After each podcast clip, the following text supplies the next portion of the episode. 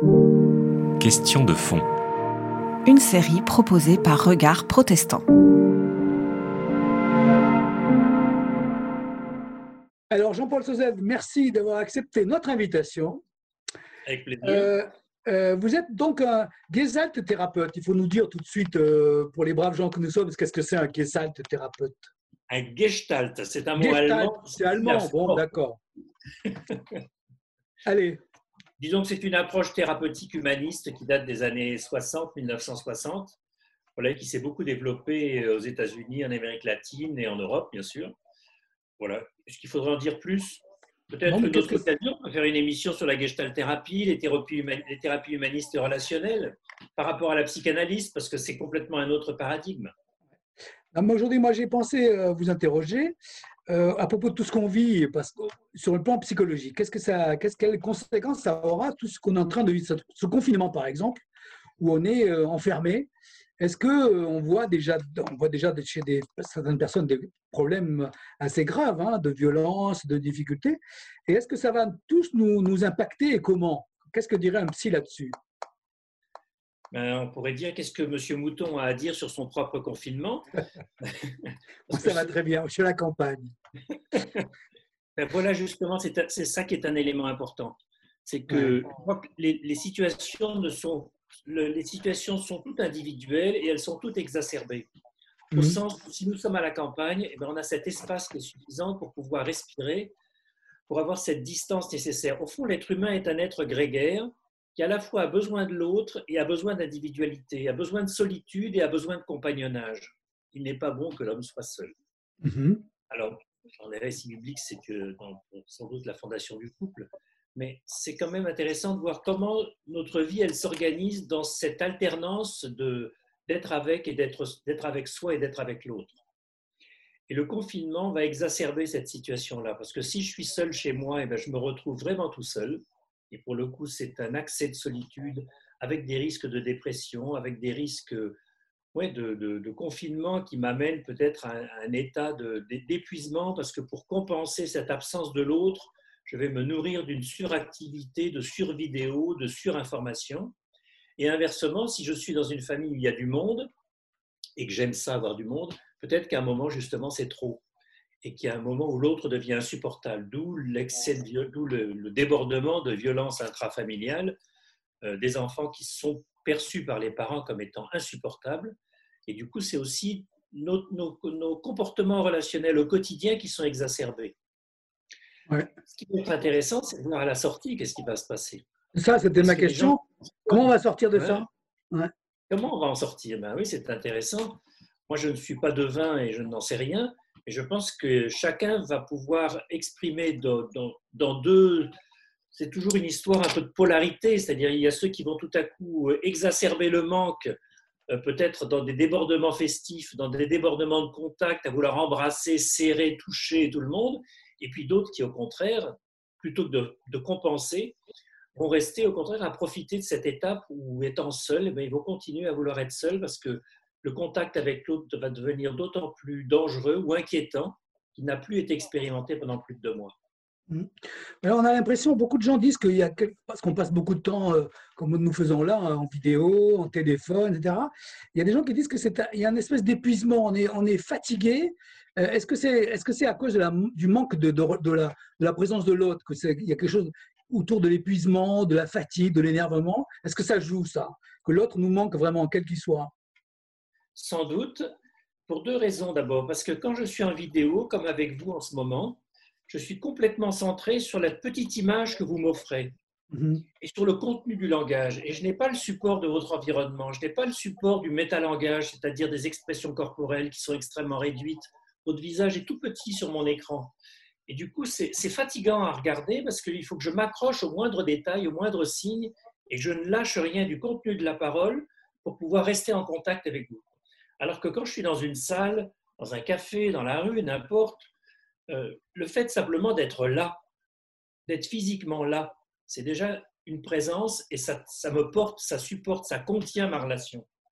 Alors que là, dans la vidéo, c'est épuisant parce que pour contenir la relation, dès que je m'écarte mon regard et que je regarde chez moi, dès que je me laisse attirer par les bruits ou par la lumière extérieure, je suis plus avec vous. Donc, je, suis obligé vraiment de me centrer, c'est fatigant. Mhm. Donc, cette, ce manque des, signes physiques, de, du ce que j'appelle le métalangage, qui s'appellent tous les, tous les codes que l'on peut avoir euh, euh, corporels, qui sont des supports de la communication, sont absents ou en tous les cas très réduits dans notre, dans notre mode de, de relation par visioconférence.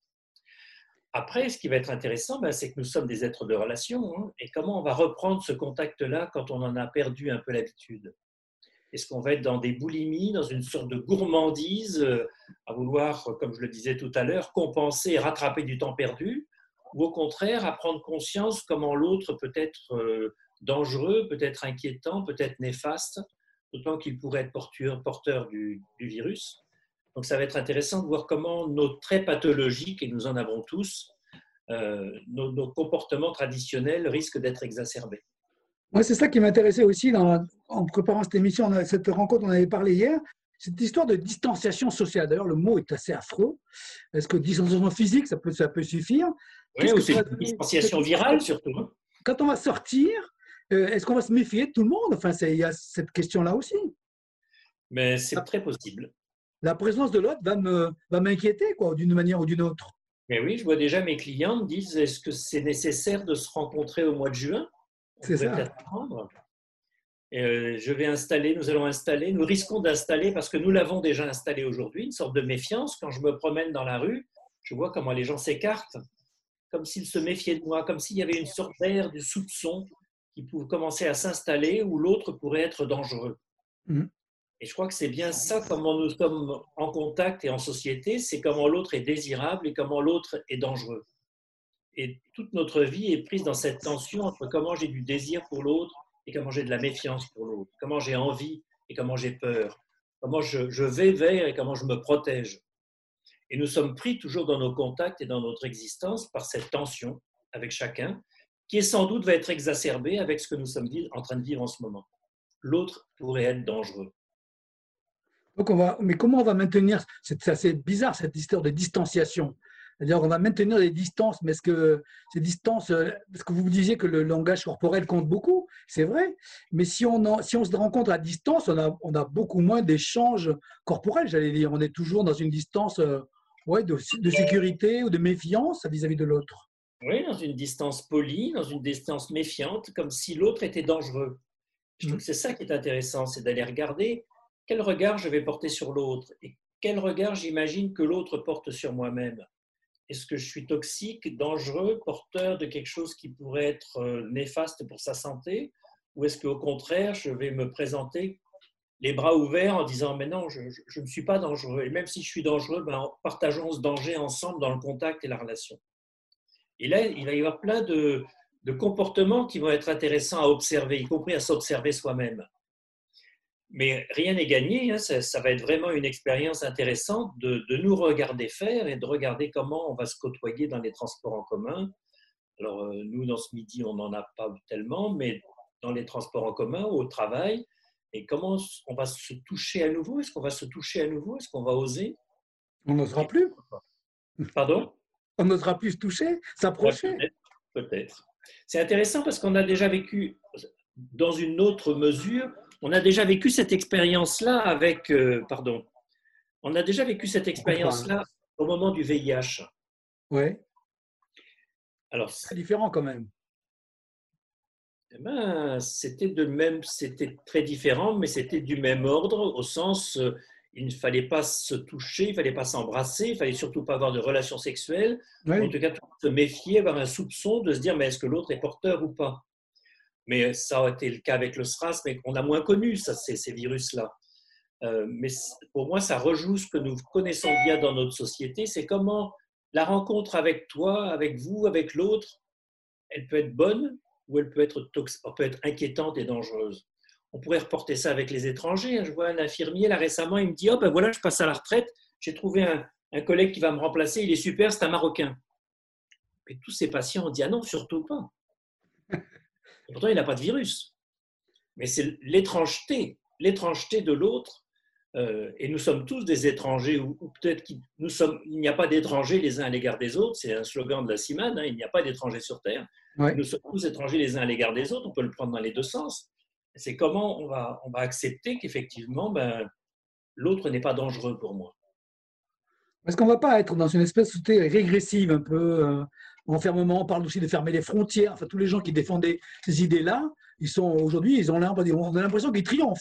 Si on avait fermé les frontières aux Chinois ou à je sais pas trop qui, aux, Italiens, on serait prémunis. Et aujourd'hui, demain, ça va, être, ça va les idées qui vont dominer, non? Ça risque fort. Et je crois qu'en tant que chrétien, ça va être intéressant de, de, pouvoir affirmer, de pouvoir expériencier, de pouvoir montrer. Euh, je dirais, tiens, pratiquons le baiser de paix dans nos temples. Pour, comme une sorte de témoignage pour dire non, l'autre n'est pas dangereux. Et même s'il l'était, bon, c'est le risque de la maladie, c'est le risque peut-être de la mort qui sera un peu plus tôt que prévu. Je ne dis pas qu'il faut le provoquer absolument, mais euh, se méfier toujours et dans une société hygiéniste où il faudrait être encapsulé, euh, mhm. calculé et masqué pour euh, continuer à vouloir vivre absolument et à tout prix. Moi, ça m'intéresse pas. Mhm. Ça, c'est un autre élément psychologique qui sort de cette affaire, c'est le rapport à la mort. On a l'impression que ça n'existait pas, quoi, qu'on n'en parlait pas. Et aujourd'hui, c'est auprès de, tout le monde est susceptible de mourir de cette affaire-là, et, ça a l'air insupportable.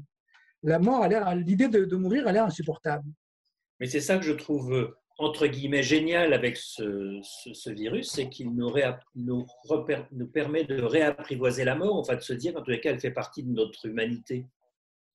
Et il y a quelque chose d'un discours dans notre Occident, en tous les cas, euh, où la mort devenait presque interdite, en tous les cas masquée, cachée. Il y a eu plein d'études sociologiques là-dessus très pertinentes.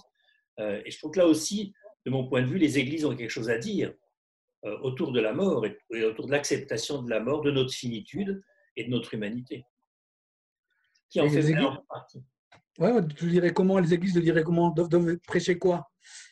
L'idée que nous sommes des, des, ordres, des êtres finis ben, Nous sommes des êtres finis, nous sommes des êtres mortels, nous sommes des êtres exposés à mourir euh, et que le contact avec l'autre peut, à la fois est nourrissant euh, et que si nous étions seuls, la vie serait insupportable et voilà, insupportable. Nous sommes des êtres de relation et que c'est un choix. C'est un choix, c'est un engagement. Nous sommes des êtres de solidarité. C'est génial, tous les mouvements de solidarité d'ailleurs qui se manifestent en ce moment. Euh, mais cette, cette, solidarité, cette vie en commun, eh ben, elle, a aussi elle a aussi une chance, c'est qu'elle multiplie, elle complexifie notre génome et notre patrimoine humain, et en même temps, eh ben, c'est le risque de la mort. Eh ben, c'est bien. Moi, je préfère rester vivant avec d'autres au risque de mourir que de vivre peut-être longtemps, mais seul. Je trouve ça trop stupide. C'est vrai. Un dernier mot sur. Vous êtes thérapeute de couple.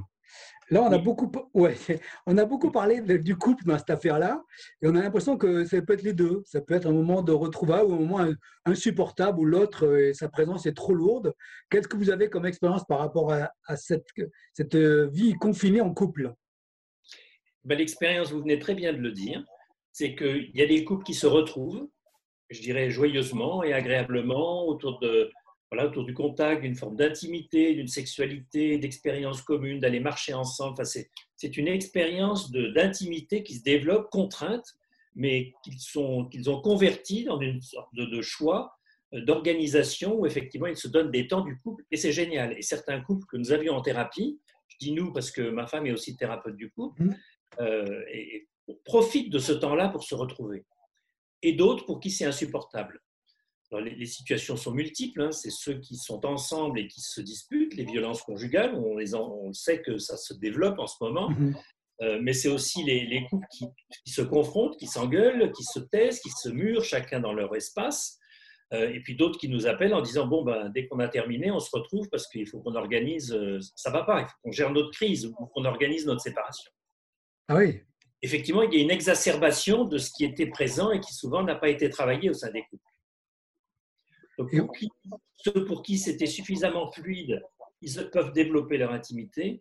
Ceux pour qui c'était tendu avec trop de silence et, je dirais trop de, de crises cachées, masquées, ben, ça explose. Et ceux qui sont comme ça près au bord de l'explosion, qu'est-ce que vous leur proposez? Alors, il y, a, des couples avec lesquels on travaille en, Skype, donc en visio, comme on, est en train de le faire maintenant. Et c'est assez intéressant parce que voilà, intéressant et difficile parce que s'engueuler à l'écran, euh, c'est parfois euh, utile, mais après, euh, qu'est-ce qui dans les cinq minutes qui suivent la séance, il faut qu'ils puissent continuer à vivre plutôt mhm. sereinement. Donc ça demande un peu de vigilance et d'attention pour marquer des temps, pour qu'il y ait des frontières où on se parle et on s'engueule, et puis des frontières où on vit le quotidien plus sereinement. Et puis d'autres couples avec qui on fait un travail comme on ferait en cabinet. Donc c'est plutôt très intéressant parce que c'est, j'accompagne plusieurs couples en ce moment qui sont effectivement dans cette phase où, où ils profitent de ce temps-là pour, pour développer leur, leur, j'allais dire leur crise, en tout cas pour développer les difficultés qu'ils avaient en ce moment et pour essayer de profiter du confinement et de ce virus pour pouvoir aller plus loin dans leur couple. Ok. Vous diriez quoi Comment? C'est encore une opportunité. Oui.